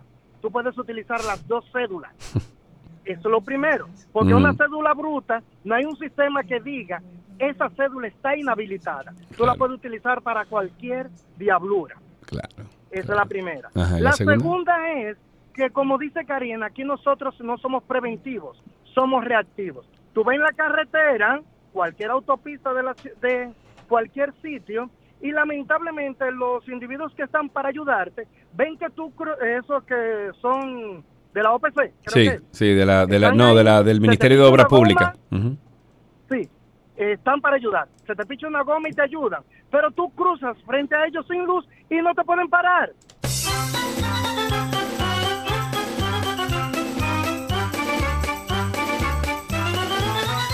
Tenemos a Tuto en la línea. Buenas tardes, Tuto, adelante. Buenas tardes, Karina y Sergio. ¿Cómo están? Amigo, aquí escuchándote, amigo. Mira, eh, dame unos minuticos extra porque lo que voy es a desahogar. Vamos a ver, vamos a ver. a Coge explicar. aire, coge aire, Tuto, dime. Respira, cálmate, ¿verdad? Lo de Guillermo, lamentable que tengamos que llegar a ese ¿Tú, punto. tú conocías a Guillermo? Sí, lo conocí a Guillermo Rodríguez. Lamentable que por ese caso, ahora, como dicen ustedes, tenemos un, un allante mediático. Un bulto mediático, la- Tuto. Tú sabes cómo ter- tú sabes, Tuto, y te voy a interrumpir solo esta vez porque estoy de verdad muy frustrada. Tú sabes cómo termina el, la nota de prensa que mandaron a las a los medios de comunicación la DGC. Te la voy a citar. Yo la vi, yo la La DGCET hace un llamado a los Oye, oigan bien, la DGCET hace un llamado a los conductores a respetar la ley 6317 de movilidad, transporte, tránsito y seguridad vial y reitera conducir con precaución para evitar tragedias lamentables como esta. La DGCET es culpable de lo que sucedió ahí.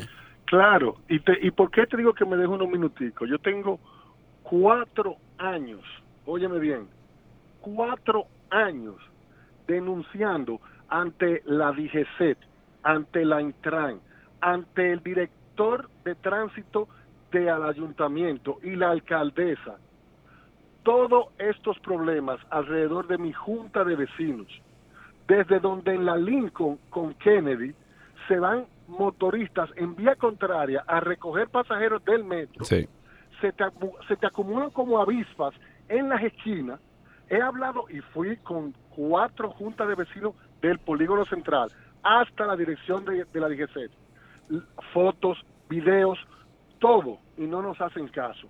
Ahora, yo te digo a ti, Sergio y Karina, el corredor de la Núñez, ve un día a las siete y media de la mañana desde la Kennedy para que tú veas que en la misma Desorden. en la misma avenida, en la misma avenida Núñez de Cáceres, frente a la oficina del gran magnate empresario Corripio, se parquean todos los motores arriba de la calle. Todos. No dicen nada. Lo mismo en la Churchill, debajo del peatón, debajo del pu- puente peatonal. Lo mismo en la Lincoln.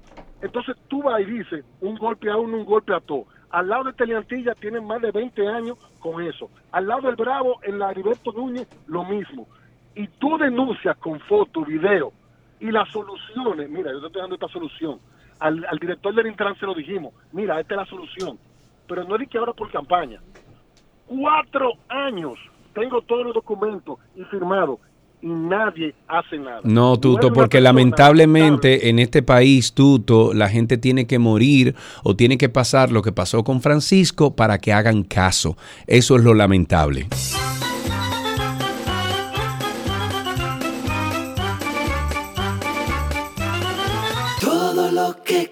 Quieres está en 262.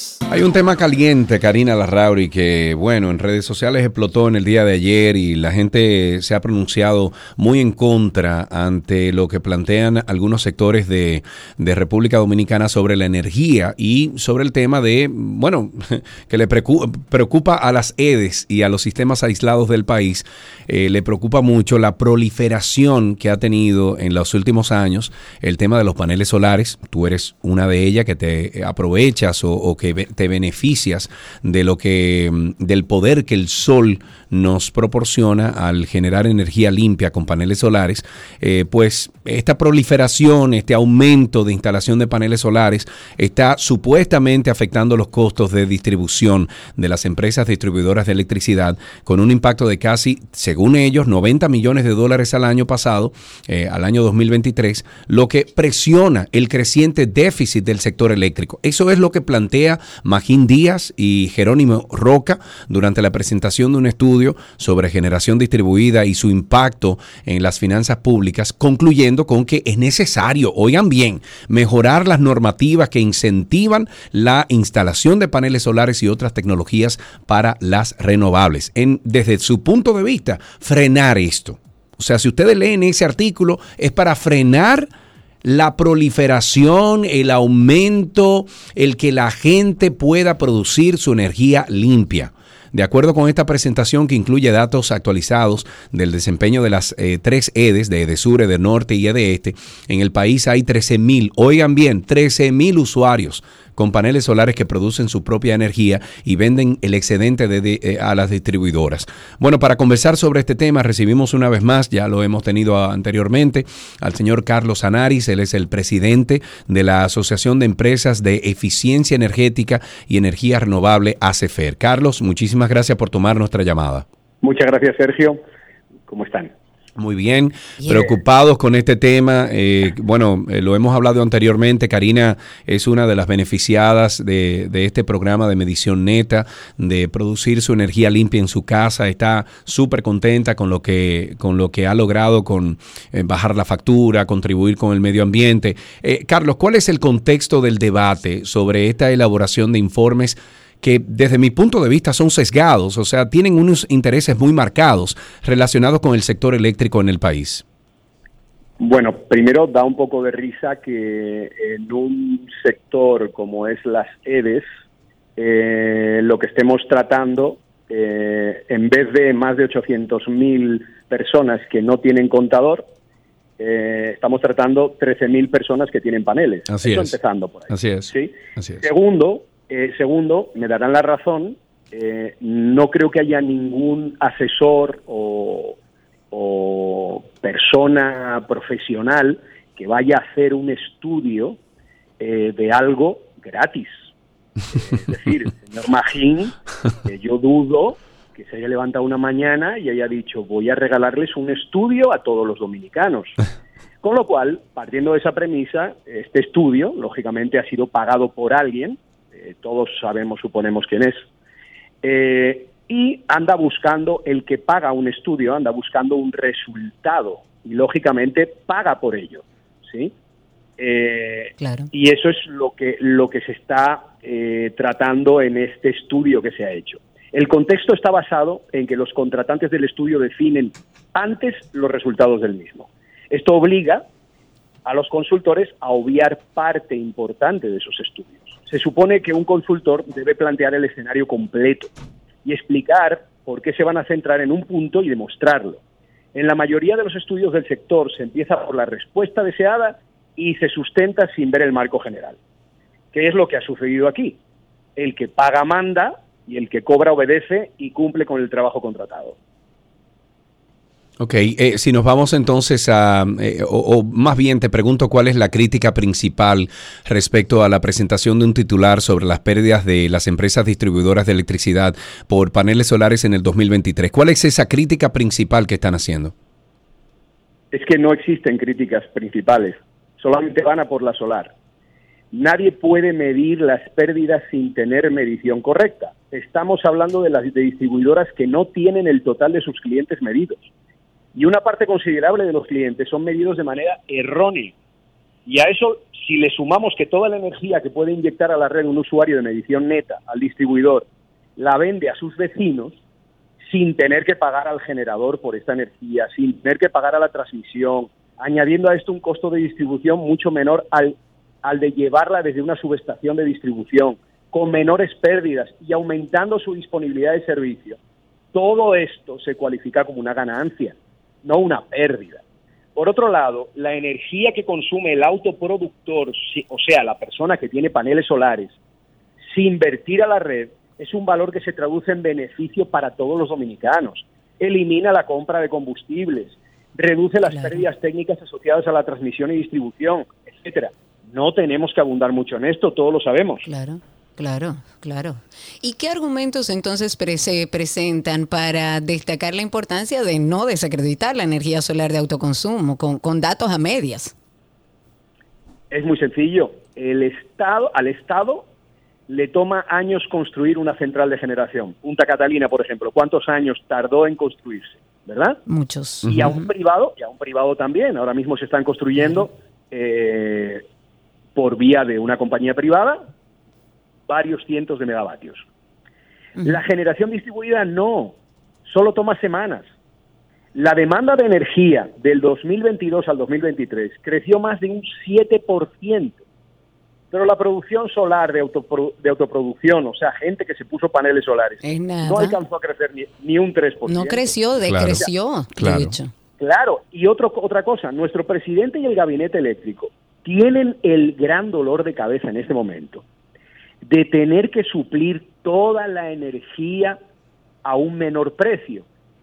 Y la mejor forma es con clientes en medición neta, que deberían incentivarlos más, Claro. ya que el Estado no le cuesta nada. Karina, que tú te pongas paneles en, en- en- en tu techo, el dinero lo pones tú. Al contrario, pero- está dejando, al contrario, es bueno destacar, Carlos, que Karine, y esto no, no- nos lo eh, Karine, explicaste. cualquier persona que tenga Sí, paneles sí, pero, solares. pero que Carlos nos explicó esto, la última conversación que tuvimos, y es bueno eh, recordarlo, que las personas que están en el plan de medición neta, las personas que tienen paneles solares, dejan de utilizar el subsidio energético que todos tienen en las sedes. O sea que están contribuyendo además en ese sentido. ¿No es así, Carlos? Así es.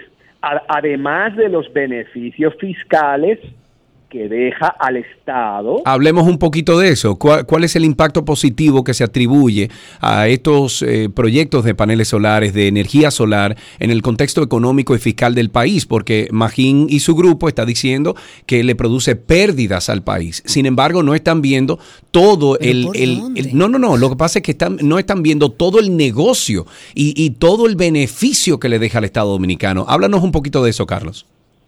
Mira, cuando haces un estudio como el que ha hecho Magín, tú puedes hacer un estudio para buscar un resultado. Y para lo que ha sido contratado, porque él ha sido contratado para eso, para buscar un resultado. El resultado lo que pasa que tú no puedes tapar el sol con un dedo, y menos de la energía solar, ¿verdad? La energía, eh, eh, lo que nos, nos regala el Estado por poner paneles solares es un 40% de crédito fiscal. ¿Verdad que sí? Sí. Además, nos regala que los paneles no paguen eh, para entrar en el país, no paguen aranceles. Pero eso es lo único que ha dicho él. Él no dice los beneficios que tienen, eh, que tiene el Estado por culpa de la persona que se pone paneles solares. es como si yo hablo de una empresa, imaginemos, no voy a decir nombres porque estamos en la radio, una empresa y yo digo, esa empresa está muy mal porque fíjate, gasta eh, 10 millones de dólares en combustible, Sí. gasta 20 millones de dólares en tal, eh, y tú dices, bueno, está fatal. Sí. Sí, pero tú no has dicho que factura 20 mil Claro. millones. Exacto. ¿Me entiendes? Exacto. Entonces, Exacto. ¿qué, qué es lo que está pasando aquí? Aquí, una persona jurídica o física que paga impuestos sobre la renta, porque para tú beneficiarte del crédito fiscal, tú tienes que ser una Tiene que estar formalizado, claro. Efectivamente, que la más de la mitad del país sabemos que estamos luchando por eso, ¿verdad? El Estado, el presidente, todo el mundo está luchando que la gente se formalice, que pague impuestos. No, Pues no está luchando nada. Aquí más del 50% no, eh, no paga impuestos y no veo al gobierno buscando a esa gente que no paga impuestos. Sí, hombre, eh, intenta facilitar por vía de la DGI, eh, dando eh, cursos, etcétera. Lo hacen, lo hacen. Pero bueno, ese es otro tema, ese es otro tema. Sí. Pero Pero sí. ese es otro tema. El, Sí. el caso es, ¿quién se va a beneficiar del crédito fiscal? Una persona que paga impuestos. Si paga impuestos es porque tiene beneficios, ¿verdad que sí? Claro. Es decir, tiene unos ingresos y tiene unos gastos. Perfecto. Esa persona que no tenía paneles, cuando iba a hacer su declaración de la renta, la luz, el costo de luz, imagínate que pagaba 20 mil pesos de luz al mes, esos 240 mil pesos al año lo iba a declarar como un gasto. Claro, claro. Perfecto, con lo cual el Estado se perjudica porque no puede cobrarle impuestos a un gasto, le tiene que cobrar impuestos a un beneficio, Claro. ¿verdad? Claro. Perfecto. ¿Qué pasa si esa persona deja de pagar 20 mil pesos, o sea, 240 mil, todos los años porque pone paneles? Tiene Que más beneficio, por ende va a pagar más impuestos. De 240 mil pesos. Claro. Entonces, de esos 240 mil pesos que tiene todos los años de beneficio, ese, esa persona que tiene paneles, el Estado le va a cobrar un 27% de impuestos sobre la renta y le va a cobrar un 10% también por repartir beneficios de la compañía. claro. O sea, un 37%. El gobierno está dando un crédito fiscal de un 32% más o menos en total. Pero en, en tres años, o sea, Claro. el, dos- el, el 11 y pico el primer año, el, 11 el- el segundo y el 11 el tercero. Desde el primer año ya la persona está pagando un 37% de impuestos sobre la renta. Claro. O sea que está pagando más No impuestos al final. Claro. ¿Quién es nuestro socio? ¿Quién es el socio tuyo que menos dinero pone en una compañía? ¿La DGI? La DGI solamente es socio tuyo para cobrarte, pero no es Claro. socio tuyo cuando hay que poner dinero. Una locura. Esa DGI, esa DGI le interesa tú te pongas paneles. Claro, debería, no, debería de interesarle que tú te pongas paneles para que pagues más impuestos. Eh, es, es un impuesto directo. claro, Eh, Carlos, tú hiciste... No estamos contando, Sergio, perdón, no Sí. estamos contando los impuestos que pagan las empresas que instalan esos paneles. Claro, claro. Eh, eh, lo que pasa es que, como, como dijimos al principio, entendemos que lo que Magín y su grupo está destacando en este artículo es solamente una parte del negocio, que viéndolo de esa forma, viendo el titular, pues sí afecta eh, a aquellos que no conocen del, del tema energético, que somos la gran mayoría de ciudadanos en República Dominicana. Y definitivamente que tiene que haber una, una mano ahí eh, oscura o una mano que le interesa que los paneles solares no se sigan eh, instalando aquí en República Dominicana o que se disminuya a tal punto que la gente se, se dese- desinterese en, en hacer este tipo de, de cambio en su vida. Carlos, muchísimas gracias. Vamos a invitar a, a todos los amigos eh, oyentes a que pasen por mi Twitter. Eh, Carlos hizo un escrito ayer bastante interesante sobre el planteamiento que hace Magini y su grupo de de esta, entre comillas, pro- problemática, este impacto de casi 90 millones de dólares que dicen ellos que está perjudicando a las sedes del país. Eh, pase por mi Twitter, es arroba Sergio Carlo, y lea ahí lo que el presidente de las empresas, de la Asociación de Empresas de Eficiencia Energética y Energía Renovable del país, ACEFER, Carlos Anaris, eh, pone. Muchísimas gracias por tu tiempo, Carlos. Gracias a vosotros. Muy bien, hasta aquí esta parte de, de tránsito y circo. Nosotros regresamos con una partecita bien pequeñita, solamente para tomar dos o tres llamadas y finalizar. Todo lo que quieres está en 262. Eh, estamos de vuelta en Tránsito y Circo para brevemente eh, compartir un audio que nos enviaron de una situación que está dando, pero también para ponerlos al día de que el Ministerio Público, en conjunto con la Dirección Nacional de Control de Drogas, allanaron en el día de hoy la residencia de Miki López en la provincia de La Vega. ¿Qué? Es una operación, sí señor. ¿De Miki López? sí. ¿Qué? Sí. No, no te busco un lío, te va a buscar otro lío. No, pero yo estoy Eh, sorprendido. ¿Y por qué? Porque ese señor dijo que no, que ellos no, ellos no eran de ahí, men. O sea, No, ah, de eso, hecho, es un una persecución política. Eso es una perse- persecución política-. Hay un video, de hecho, de él diciendo que el que nada debe, nada teme. Eso es lo que dice este empresario. Eh, re- eh, la noticia lo que comenta es que están allanando en una operación de al menos 10 agentes que rodearon esta residencia del empresario, además de esposo de la diputada Rosa Amalia Pilarte, que está acusada también de tener vínculos en casos de narcotráfico, al igual que señalan a sus hijos José Miguel y Miguel Arturo López Pilarte, así como Adamarí Pilarte, hermana de la legisladora. Hasta el momento no se han dado más detalles, pero bueno, vamos a actualizar si tenemos alguna novedad antes de terminar. Ok, y antes de despedirnos llega esta denuncia. Lo voy a poner desde el teléfono celular, cual programa cualquiera de este país, que no acostumbro a hacerlo, pero no tengo cómo conectar mi No celular aquí. Ok. Karina, por si lo puede decir en la radio, a ver que la policía o la DGCET, hay, Ey, ¿Qué pasó? Hay dos indigentes, dos personas parece con trastornos mentales pidiendo en el medio del puente eh, Duarte, dirección oeste-este, en el tramo corto de una vía para ir al este. Está justamente en el medio y es un peligro para ellos y para los vehículos. Justamente en este momento a la 1 y 10. Ok. Muy bien, bueno, gracias Dominic por ese informe. Ojalá que alguien que esté escuchando pues haga caso. Hasta aquí entonces eh, Tránsito y Circo en 12 y 2. Pero usted nunca le ha dado un cariñito a su gordito, su gordito, su gordito. Había una vez un circo que alegraba siempre el corazón. Sin temer jamás al frío o al calor, el circo daba siempre su función. Siempre viajar, siempre cambiar. Otro país, otra ciudad. Es magistral, sensacional. Somos felices al conseguir a un niño hacer reír. Todo lo que quieres está en 12 y 2.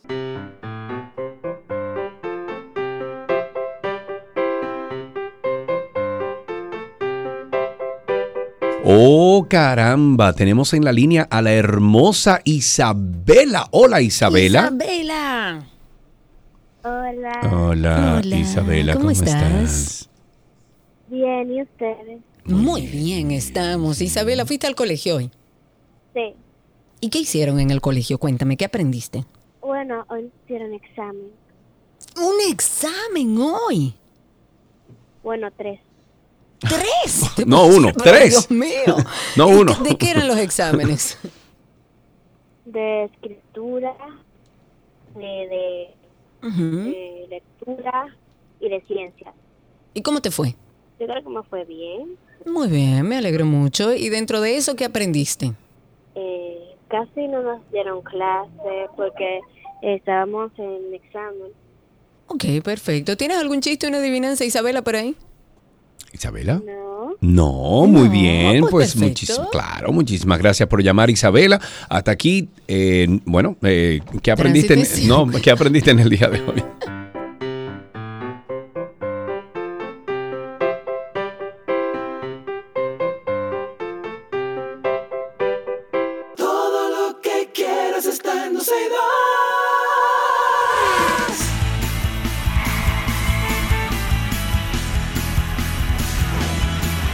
Chup, chup, chup, hay cambios. Ey.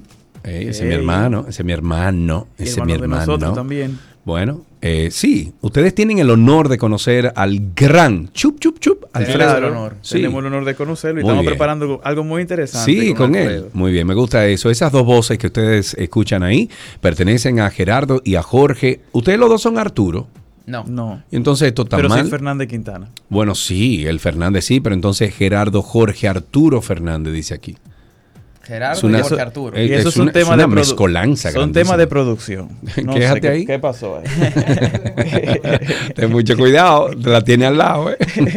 Señores, tenemos a los chicos de Car Factory RD. Vienen a hablarnos sobre eh, cosas de carros, cosas, de la vida, de guía de automóviles.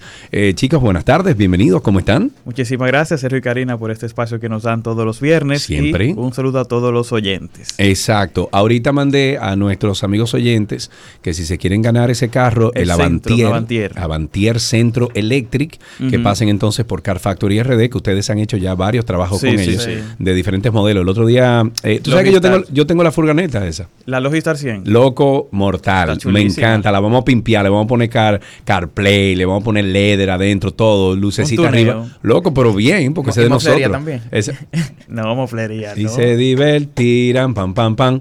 Jorge, no vuelvo a hablar. Dale, Geraldo, es todo tuyo el asunto. Para hoy tenemos un tema muy interesante y que nos agarró de sorpresa a todos, ya que la empresa japonesa Yasaki invertirá 90 millones de dólares en una planta de fabricación de piezas para automóviles aquí en Santiago. Pero una cosa, ellos van a fabricar, o sea, ellos van a ensamblar carros aquí o solamente piezas. no, no, no, piezas. Piezas. Ellos van a hacer las piezas aquí en la zona franca de Santiago específicamente. Muy bien, Santiago de Santiago. Santiago. Santiago, Santiago, Santiago, Santiago. Santiago. ¿Ustedes han hecho algún tipo de trabajo en Santiago de algún carro? O... Fuimos una una feria. A la feria nos encontramos allá. Exacto. Que el micrófono mío era mejor que el de ustedes. Ya no. Eh, Todavía sí. Tengo uno nuevo. Ay, Ya le voy a enseñar uno nuevo. nuevo. Ey, jojo, tengo uno nuevo Tengo ahí. que chequearlo, eh. No, le- Sí, sí, no sí. te podemos caer atrás. Ok, dale, dale. Vamos. Para el que no sabe que es Ya- Yakasi, es una empresa japonesa con presencia en 45 países, fundada en 1941 y que se enfoca en la fabricación de conectores, cables, tarjetas electrónicas, medidores e instrumentos para automóviles. Sí, pero también puede significar ya casi. Sí, yo lo pensé cuando, desarrollar. cuando, cuando vi el nombre dije, tú verás que van a, van a empezar a relajar con, con ese título. Además de que fabrican equipos de gas, aire acondicionado y sistemas de energía solar. Yasaki se encuentra entre los mayores proveedores de automóviles del mundo, ocupando el puesto número 13 según la revista Automotive News en, News en 2015 Ujú. y se encuentra entre las 100 empresas que reciben más patentes en Estados Unidos. Ah, para que tengan son una unos idea, para Sí, que tengan una idea de la magnitud de la empresa, es el proveedor de fabricantes como Toyota, Honda, General Motor, Ford, Stellantis, ¿Qué, Tesla, qué, qué, Subaru, qué? Nissan, Mazda. Jaguar, Land Rover. wow. Y de hecho, ajá. de hecho, el Mm. panel de instrumentos de la Ujú. Toyota Prado que se vende ahora mismo en el mercado, Sí. no la caja nueva, sino la que se vende ahora mismo aquí en República Dominicana, Sí. fue desarrollado por esa empresa japonesa. De, de casi. to- de ca- Ya casi. Ya- Yasaki. Yasaki. Yasaki. ¿Ya casi o casi? Ya Yasaki. Yasaki. No, ya casi. No, no, no, Yasaki. Ok. ok. Esto la verdad que representa un avance muy importante en nuestro país y quién sabe si algún día quizá también se van a poder ensamblar vehículos Pero ya lo hicieron aquí con el Tata. O nuevamente se puede ¿Ustedes hacer. nunca pero manejaron un no Tata? ¿Cómo Tata? Aquí había un vehículo que se llamaba Aquí había uno que era el cacique. que- no, aquí habían uno que es eh, eh, una marca Tata, no sé si, es- si eso todavía existe aquí, pero aquí la ensamblaban unas camioneticas Tata que, que a los tres meses estaban podridas. Pero tiene, tiene otro nombre también, ¿no verdad? Eh, eh, no sé, pero esas camioneticas que ensamblaban aquí Ajá. y esos vehículos que existen. estaba el cacique y la roca. La ah, bueno, sí, la roca, pero Tata también yo recuerdo hace mucho. Sí. Con Trujillo o algo así. No, eso fue el otro día, nove- 90 y algo, 90 y largo. Wow. Sí, no, no sabía, no sabíamos. O 90 y corto, 90 y corto. eh. Yo sí sé Sí, que hoy en día hay una persona Pero que... no estaban ni nacidos. No, no, no. O sea, pero hoy en día hay un dominicano que sí hace vehículos. Sí. Se encuentra en Miami, que se llama Diego Grullón, con la marca DDR Motor. Ok. Ah, y bueno. eh, es, un- es algo muy interesante de que por lo menos hay un dominicano haciendo esto en alguna parte del mundo. Claro. Y también que ahora, con esta empresa japonesa, nos da como otro posicionamiento a nivel mundial.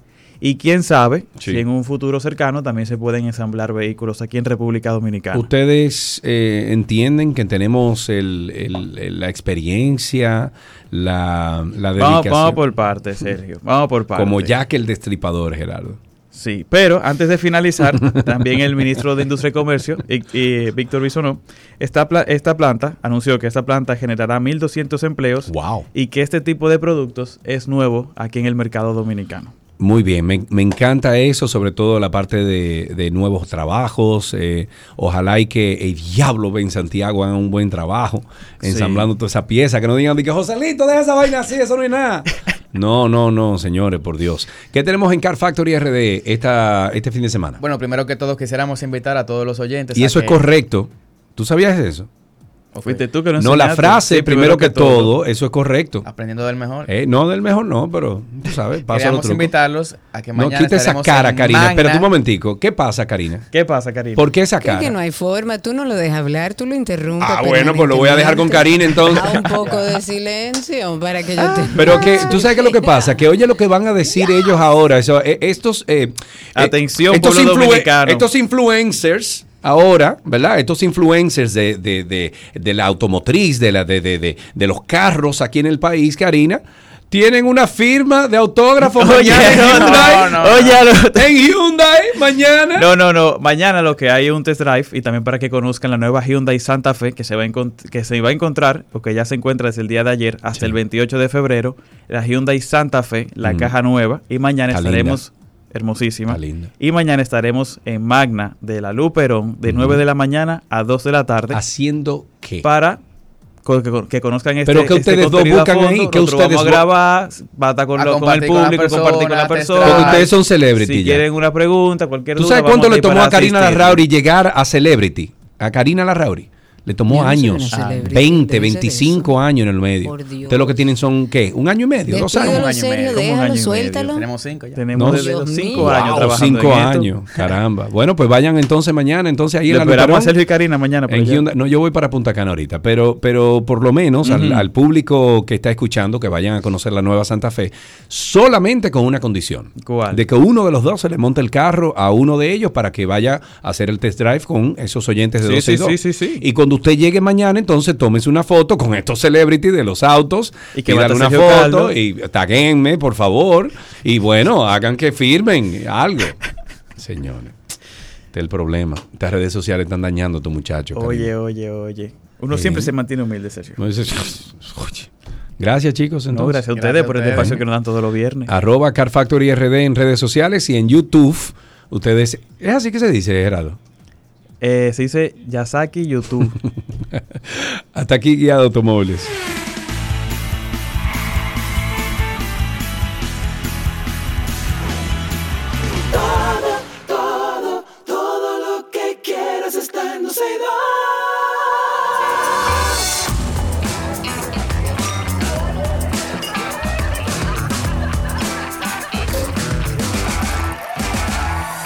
Bien rapidito, señores, esta agenda este viernes, la Orquesta Binacional eh, Dominico-Venezolana presentará esta noche de boleros en Bar Juan Locuard del Teatro Nacional. A aquellos en San Cristóbal este viernes 23 de febrero habrá un concierto de voces líricas por la patria a las 6.30 en Bellas Artes de San Cristóbal. Este viernes 23 el Centro Cultural Banreservas tendrá el cierre del tercer ciclo de cine dominicano 2024 a las 7 de la noche y para finalizar este viernes 23 y sábado 24 en el Teatro Talaza se presenta la obra Isla de Sangre a las 7.30 de la noche. Hasta aquí esta agenda en 12 y 2.